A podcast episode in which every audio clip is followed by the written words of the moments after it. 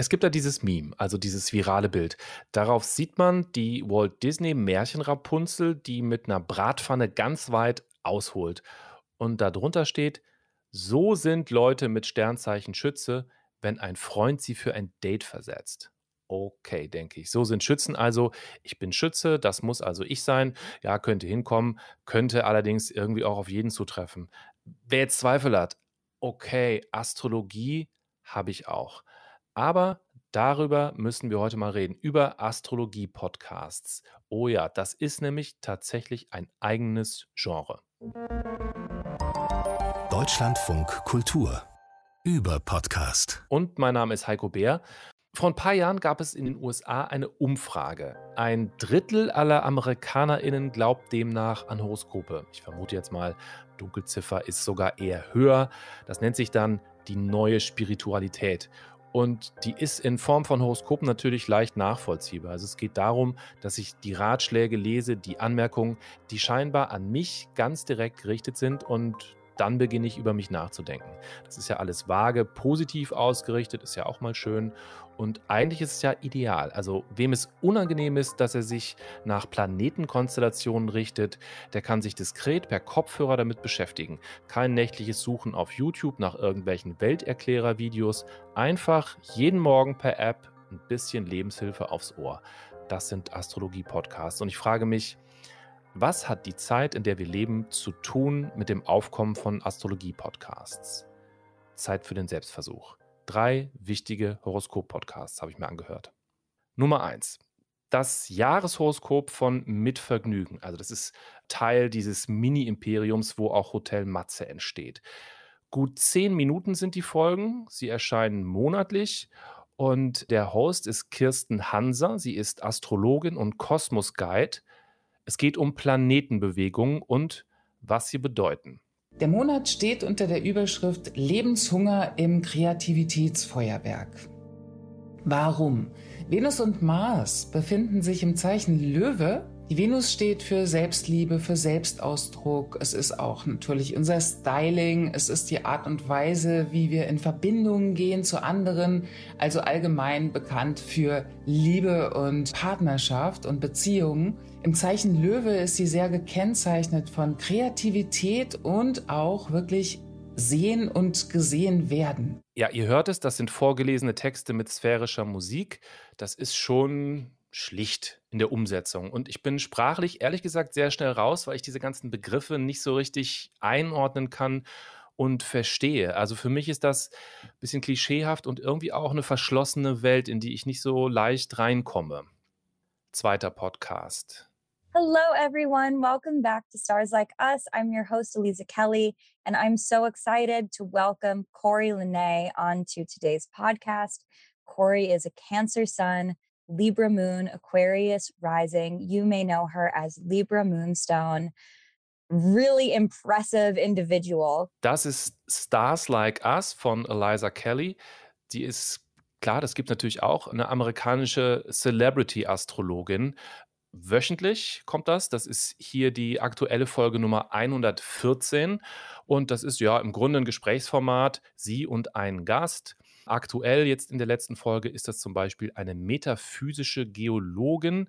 Ich kann auch nicht so ganz genau sagen, was das ist, aber es geht zumindest um Minerale und Kristalle und ich kann jetzt nicht leugnen, dass es mir ein bisschen schwer fällt, das ernst zu nehmen.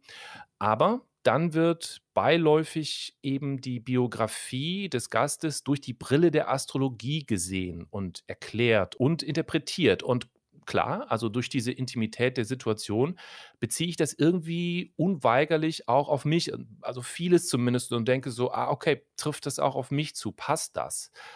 Das ist also offensichtlich dieses niederschwellige Reflektieren über sich selbst. Okay, einer geht noch. Letzter Podcast, dritter Podcast. Hi, my name is Chris Brennan, and you're listening to the Astrology Podcast. In this episode, I'm going to be talking with Dr. Justin Sledge about ancient Jewish views on astrology. Uh, so, hey, Justin, welcome to the show. Hi, Chris. Thank you so much for having me. Das ist The Astrology Podcast mit Chris Brennan. Auch hier wöchentlich. Er ist schon bei Folge 310. Und das ist schon mal ein ganz anderer Ansatz. Es geht hier wirklich um Sterne und die aktuelle Folge dreht sich um die komplizierte Beziehung zwischen Astrologie und den Anfängen des Judentums.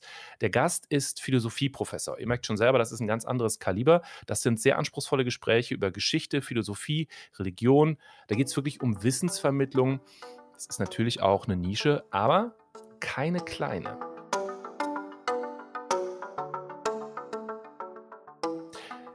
Ich muss sagen, so zusammenfassend, es fällt mir schwer, diese ganze Welt so zu erfassen und zu verstehen, was das irgendwie mit mir zu tun haben soll oder was das zu tun haben könnte. Ich frage mich, ob das vielleicht so eine Art Generationending ist. Also sprechen wir es mal aus, ich bin ja kein Millennial. Bin ich vielleicht einfach zu alt für dieses Phänomen? Ich glaube, ich brauche Unterstützung. Und Jetzt freue ich mich deswegen auf Ann-Christine Klusti. Sie ist Journalistin, Autorin, sie beschäftigt sich mit Astrologie und sozialer Gerechtigkeit und sie ist Millennial. Hallo Ann-Christine. Hallo Heiko. Erzähl mal, was sagt dir dein Horoskop für heute? Oh, ich habe mir heute erst den Spotify-Podcast Dein tägliches Horoskop angehört und da hieß es, dass ich Früchte ernten werde für getane ja. Arbeit und dahingehend habe ich natürlich sofort deine Einladung hierhin interpretiert ähm, genau, dass ich heute hier sein darf. Ah, okay, das setzt du sofort in Beziehung. Ist das so der klassische Mechanismus? Also du hörst das und dann vergeht, sage ich mal, so der Tag und du guckst, ah, das passt jetzt ja und dadurch findest du die Bestätigung? Ich würde sagen, das ist schon immer so das Erfolgsgeheimnis von Horoskopen gewesen, dass sie halt so formuliert sind, dass man eigentlich in fast jedem Tag irgendwas erkennen kann, was auf irgendein beliebiges Horoskop zutrifft. Vielleicht können wir uns erstmal ja schon darauf einigen, so Astrologie, Horoskope, das ist eine komplette Welt und die boomt. Also es gibt Bücher, Websites, es gibt Apps und ja, darüber reden wir ja hier. Es gibt eben auch Podcasts schon seit ein paar Jahren. Es gibt also offenbar irgendwie so eine Art kulturellen Wandel, weil für mich ist das immer noch so, also ich verbinde das so mit Fernsehzeitschriften aus den 80ern, wo so, ja, auf den letzten Seiten irgendwo kommen dann so wolkige Ansagen, die eben alle passen. Also das war zumindest damals so ein eher so ein verlachtes Ding und so eine esoterische Parallelwelt. Wie würdest du das charakterisieren? Wie ist das denn heute? Ich würde dir recht geben, dass es früher natürlich massiv uncool war, sich mit Astrologie zu beschäftigen.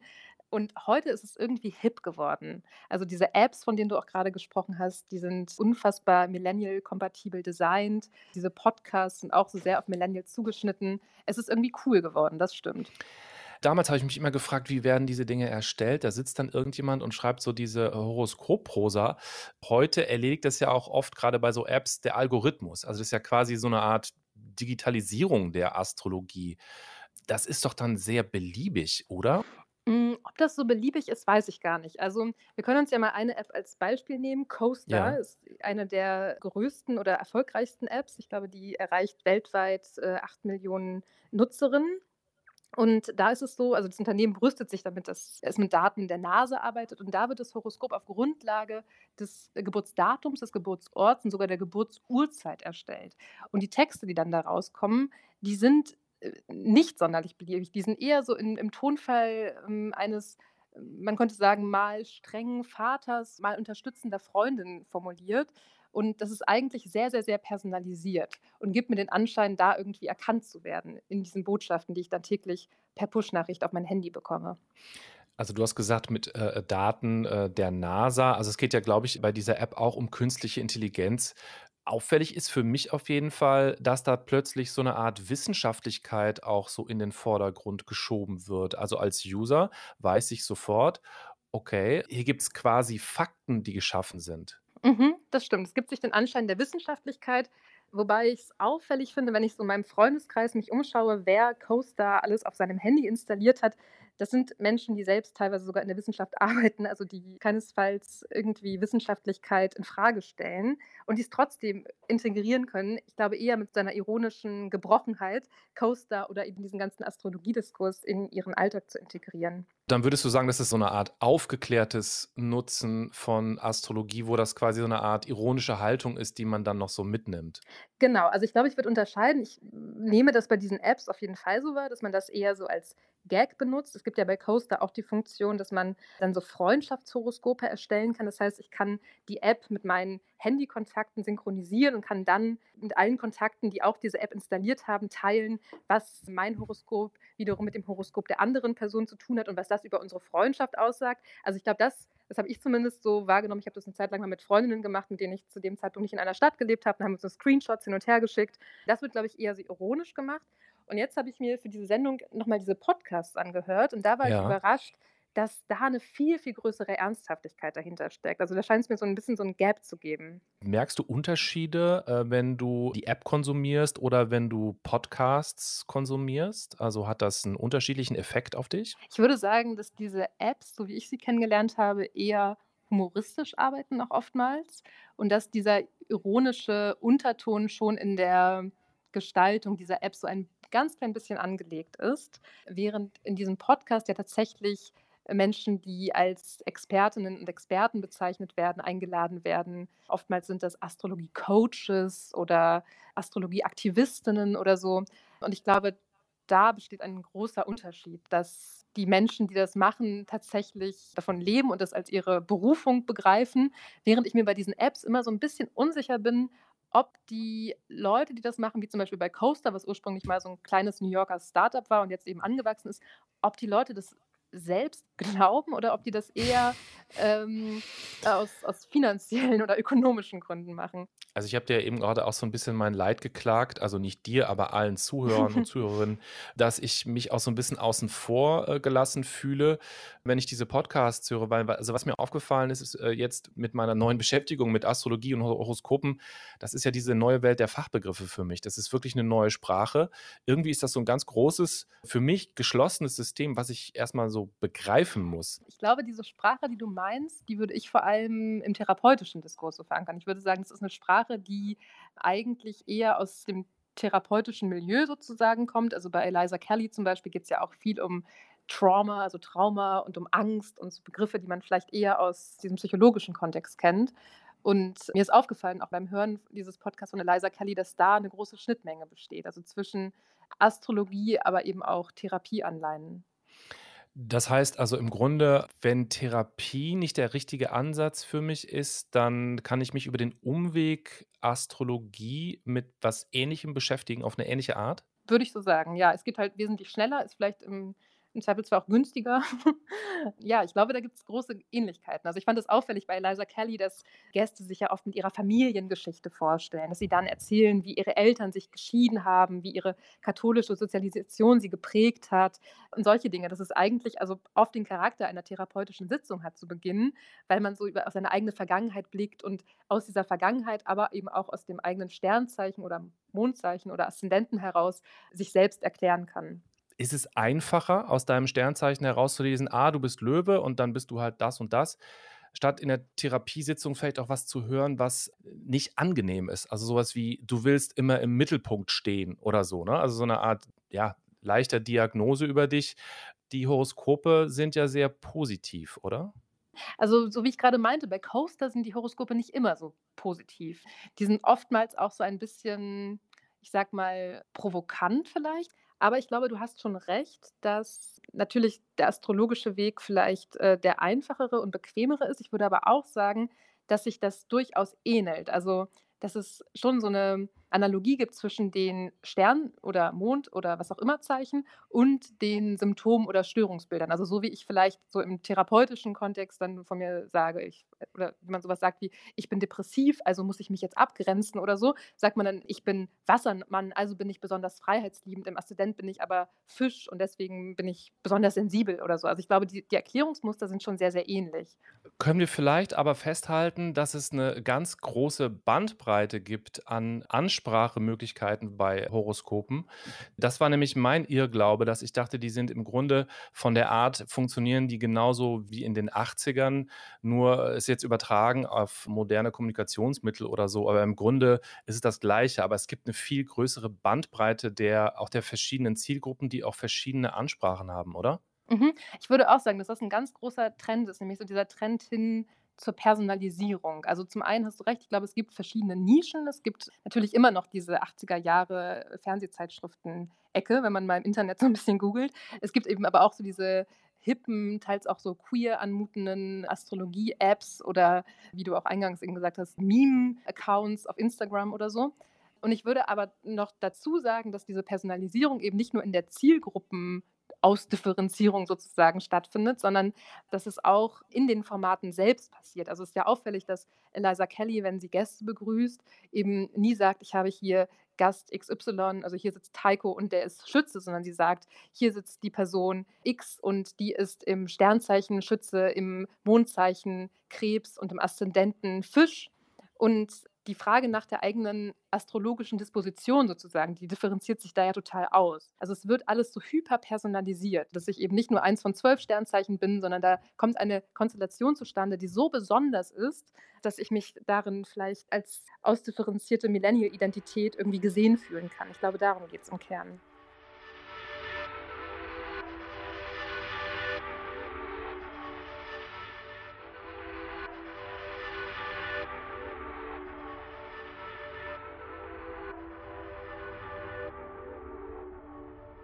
Wir leben ja jetzt in diesem, ja, nennen wir es mal postfaktisches Zeitalter. Ne? Also seit Trump, spätestens seit diesen ganzen Corona-Leugnern, ist ja deutlich geworden, dass wir in so einer Zeit leben, wo Wahrheit von vielen eher so als so was Subjektives wahrgenommen wird.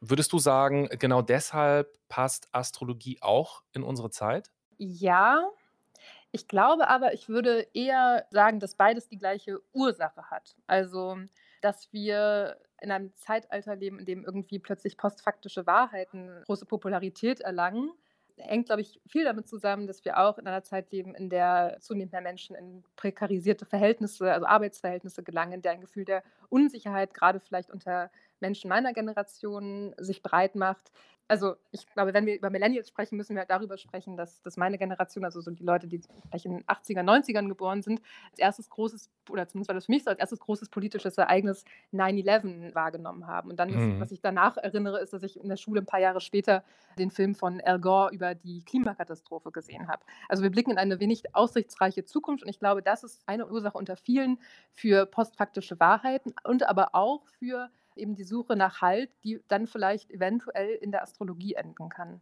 Das heißt dann aber im Grunde auch, dass man sich, äh, du sagst ja in so Krisensituationen, dass man so ein bisschen auch auf der Suche ist nach so Sicherheit, oder? In der Lebensplanung und Lebensgestaltung. Sicherheit auf der einen Seite und andererseits vielleicht auch auf der Suche nach Bequemlichkeit. Also das war schon in den 50er Jahren eine Kritik an der Astrologie, die äh, unter anderem von Adorno formuliert wurde, dass der Wille gelähmt wird, dass ich irgendwas überhaupt an meiner eigenen oder an der gesamten Realität ändern möchte, wenn ich mich dem Horoskop hingebe. Und das würde ich schon auch so sehen, wenn ich davon ausgehe, dass alles durch die Sterne bestimmt ist und sich die Dinge höchstens vorhersagen lassen, aber eigentlich auch nicht wahnsinnig ändern, weil die Sterne das ja schon bestimmt haben. Also so wie beispielsweise ja auch viele Astrologinnen meinen, die Pandemie, also die Corona-Pandemie vorhergesehen zu haben, dann muss ich ja auch nicht für das 1,5 Grad Ziel auf die Straße gehen, weil dann ist ja eh alles schon determiniert. Also wenn wir jetzt nochmal versuchen, so ein bisschen aufzufächern, wer dann da jetzt alles angesprochen wird und womit das dann zusammenhängt. Okay, Millennials habe ich verstanden, dass das ein bisschen, korrigiere mich, wenn ich das jetzt falsch interpretiere, auch so eine Art Lifestyle-Gadget ist, was man jetzt macht. Was würdest du sagen, was gibt es da noch so für andere Ansätze? Ich glaube, dass so in queeren Communities Horoskope oder Astrologie allgemein eine große Popularität genießt. Und ich glaube, da könnte eine These zu sein, dass man in dieser Astrologie natürlich auch eine Art Gegenkultur erschaffen kann. Also von der katholischen Kirche zum Beispiel fühlt man sich als queere Person vermutlich sehr, sehr wenig gesehen. Das sind ja auch die Institutionen, die gerade eher wegbrechen. Und dann ist es vielleicht ein dankbares Deutungsangebot, sich eben auf etwas, was vielleicht nicht so belastet ist, zu berufen, wie zum Beispiel Astrologie. Und das ist jetzt gerade so auf Kanälen wie Instagram oder äh, TikTok auch sehr auffällig, dass es eine große Verbindung von queeren Communities hin zur Astrologie gibt. Ann-Christine, ich danke dir für das Gespräch. Danke dir, Heiko.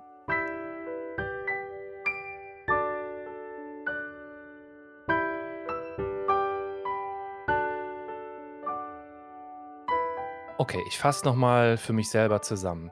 Wir leben nun mal in prekären, manchmal auch ein bisschen bedrückenden Zeiten und da sind Horoskope eine Form der Erzählung über sich selbst, der man sich gerne widmet. Das ist identitätsstiftend und das Medium Podcast, ich glaube, wir reden wirklich in jeder Folge hier beim Über-Podcast darüber, da geht es um Intimität, um Nähe und das sind perfekte Begleiter für den Alltag. Deshalb ist das im Grunde einfach ein fantastisches Match für diese Zeit.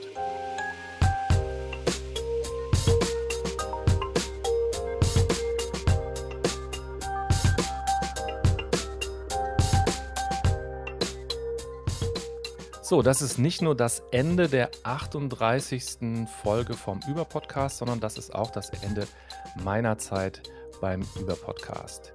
Ich bedanke mich beim Redaktionsteam. Ich bedanke mich bei Sebastian Dörfer. Ich bedanke mich bei Christine Watti und ich bedanke mich bei Karina Schröder. Und wir hören uns an anderer Stelle.